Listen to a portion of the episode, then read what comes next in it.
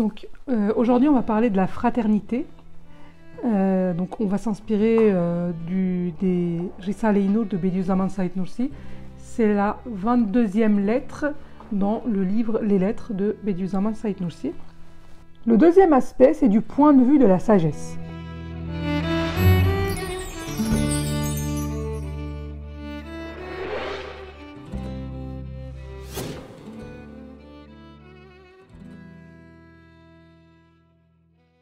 بالله من الشيطان الرجيم. بسم الله الرحمن الرحيم. سبحانك لا علم لنا إلا ما فهمتنا إنك أنت العليم الحكيم. سبحانك لا فهم لنا إلا ما فهمتنا إنك أنت الجواد الكريم. قال رب اشرح لي صدري ويسر أمري واحلل عقدة من لساني يفقه قولي. وأفوض أمري إلى الله إن الله بصير بالعباد على رسولنا. صلوات.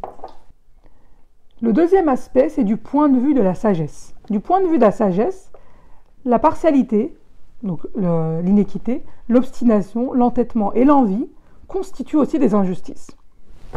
Si on regarde l'hostilité et l'amour étant des opposés, comme l'obscurité et la lumière. C'est vrai, euh, l'obscurité et la lumière, c'est des choses opposées, on ne peut pas être dans l'obscurité et en même temps dans la lumière. C'est-à-dire, ces choses-là, elles sont inconciliables par nature. Ils ne sauraient être réunis dans un même cœur. Donc on ne peut pas en même temps aimer quelqu'un et en même temps le détester. C'est pas possible d'avoir le désentiment en même temps. Si l'amour se trouve vraiment dans un cœur, l'hostilité se trouve seulement sous forme de pitié.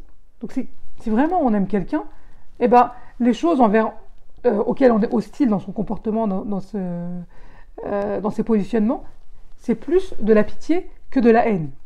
Le croyant doit aimer et aime en effet son frère.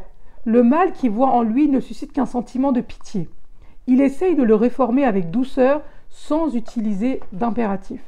Et ça, c'est peut-être la chose la plus importante. Disons autour de nous, on a dit quelque chose à quelqu'un.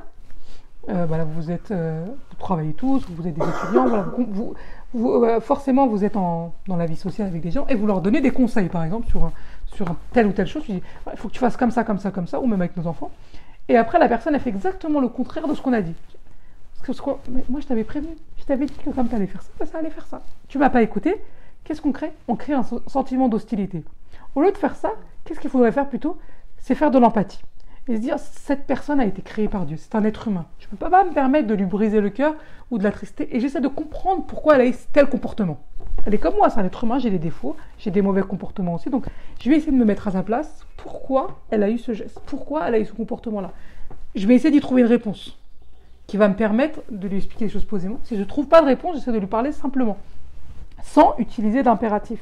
Quand on regarde, par exemple, on dit toujours notre meilleur exemple, c'est le prophète salam. Le prophète salam, quand il part à la bataille de Uhud, la deuxième guerre des musulmans, euh, pendant la bataille de Uhud, il dit aux archers, surtout, peu importe ce qui se passe, vous ne descendez pas du mont sur lequel vous montez. Vous restez en haut de la montagne. Dans tous les cas, il ne faut surtout pas descendre tant que je ne vous ai pas donné le signal. Et qu'est-ce qui se passe? Il se passe exactement le contraire.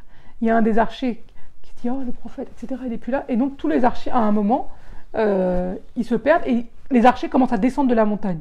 Et il y en a plein qui descendent. Et il y a d'autres compagnons qui sont en bas et qui leur disent Mais pourquoi vous descendez? Il faut pas descendre.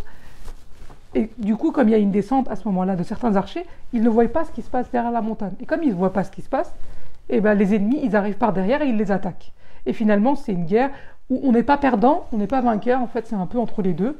Mais il y, a beaucoup de, il y a beaucoup de décès, notamment du côté des musulmans. Il y a plus de 70 compagnons du prophète qui sont décédés pendant cette bataille-là. Pourquoi? Parce qu'ils n'ont pas écouté le prophète Qu'est-ce qu'il aurait fait le prophète là-bas? Il aurait pu dire Je vous avais dit de ne pas descendre. Donc, il aurait pu dire ça. C'est ce que on aurait tous fait en fait. Automatiquement, on aurait pris cette position-là parce que. Et voilà. Mais lui, il se met à leur place et il se dit De toute façon, ils ont déjà compris qu'ils avaient fait une erreur. De toute façon, ils l'ont compris. En plus, il y a plein de gens qui sont décédés. Ils doivent se sentir coupables. Donc, je ne vais pas leur dire ça parce que ça va créer une situation hostile, une situation compliquée alors qu'il n'y a pas lieu d'être. Et eh ben, nous aussi dans la vie de tous les jours, on doit essayer de faire ça. Alors, on ne doit pas se faire marcher par les pieds par les gens non plus. Mais si on utilise le ton impératif, on brise tous les, tous les chemins qui vont nous permettre de trouver une solution avec les gens avec qui ça ne va pas. Donc plutôt que euh, de prendre ce ton-là, c'est essayer de faire de l'empathie et de se mettre à la place de la personne en disant pourquoi, en ayant de la pitié si on aime vraiment la personne qui est en face de nous, et on doit l'aimer, parce que c'est une, créature que Dieu a créée, c'est une personne que Dieu a créée, on se doit d'aimer, parce que c'est un, croyant, parce qu'on a les mêmes croyances, parce qu'on donne de l'importance aux mêmes choses, on a les mêmes impératifs et les mêmes buts dans la vie, eh ben, on doit plutôt avoir pitié de son erreur et se dire comment je peux l'aider à se reconstruire ou à faire mieux. Parce que c'est pas parce que nous on fait quelque chose de bien que forcément tous les gens autour de nous doivent savoir le faire. Au contraire, la plupart du temps, les gens ils ne savent pas. Et c'est pareil quand c'est ce qui se passe aussi quand le prophète salam il va dans une autre ville. Alors là, je me souviens plus de la ville où on lui jette des pierres dessus. Est-ce que vous vous souvenez?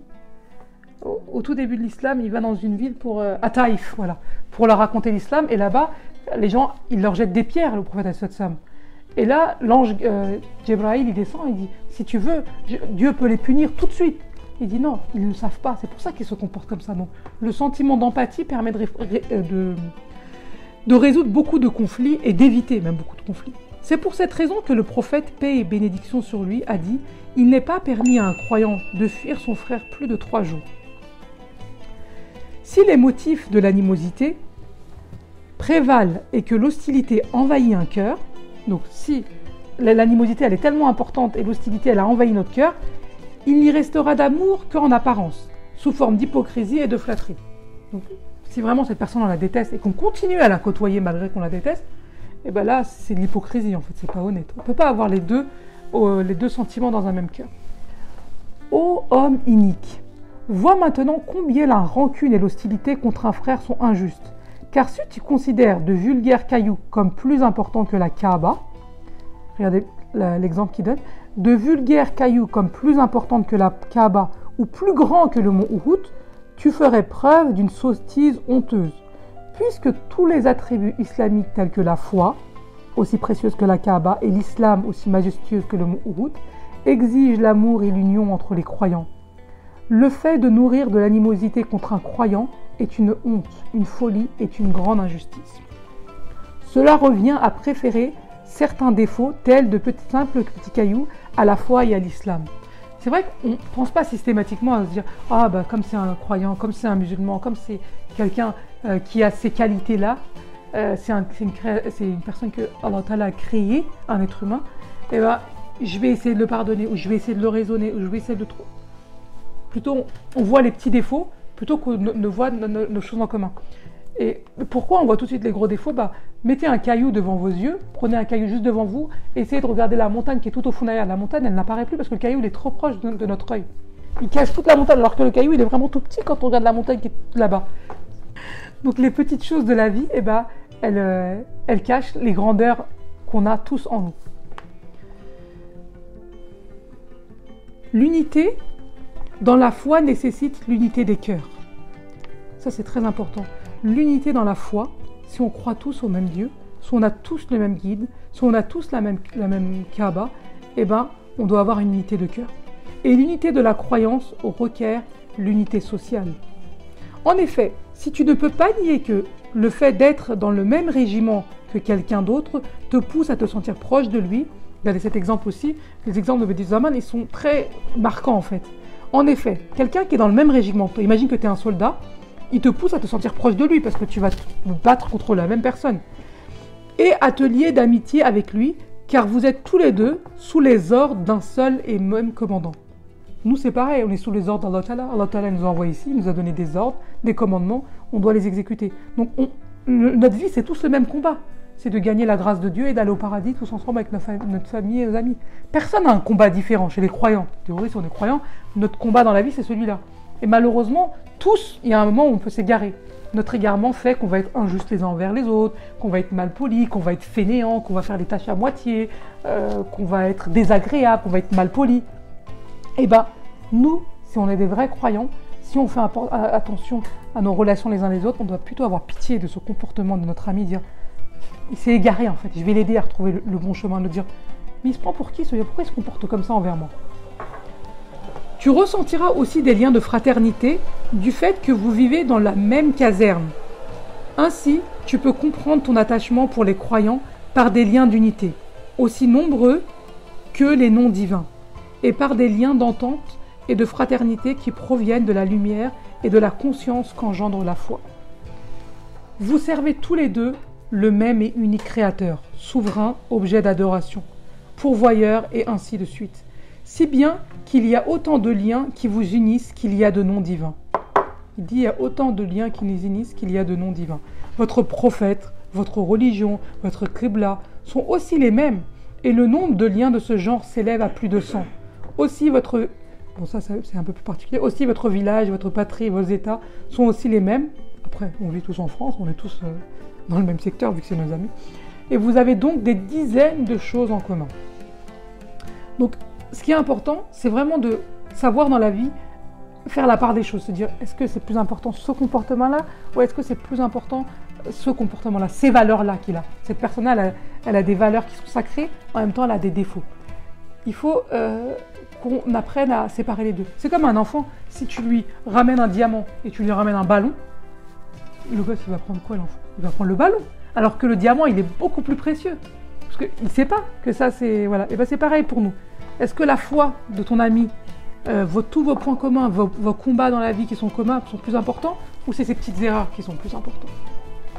Ces liens nécessitent l'union et l'unité, l'entente et l'accord, l'amour et la fraternité. Ces chaînes immatérielles sont assez fortes pour lier ensemble toutes les planètes de l'univers. Ce serait faire preuve d'un grand manque de respect pour ces liens que de préférer quelque chose d'aussi insignifiant et instable qu'une toile d'araignée qui cause la dissension, la discorde et la rancune et l'hostilité contre un croyant malgré l'existence de tant de points, de, de points communs. Ce serait faire une grande offense au motif d'amour et une transgression injuste des liens de fraternité.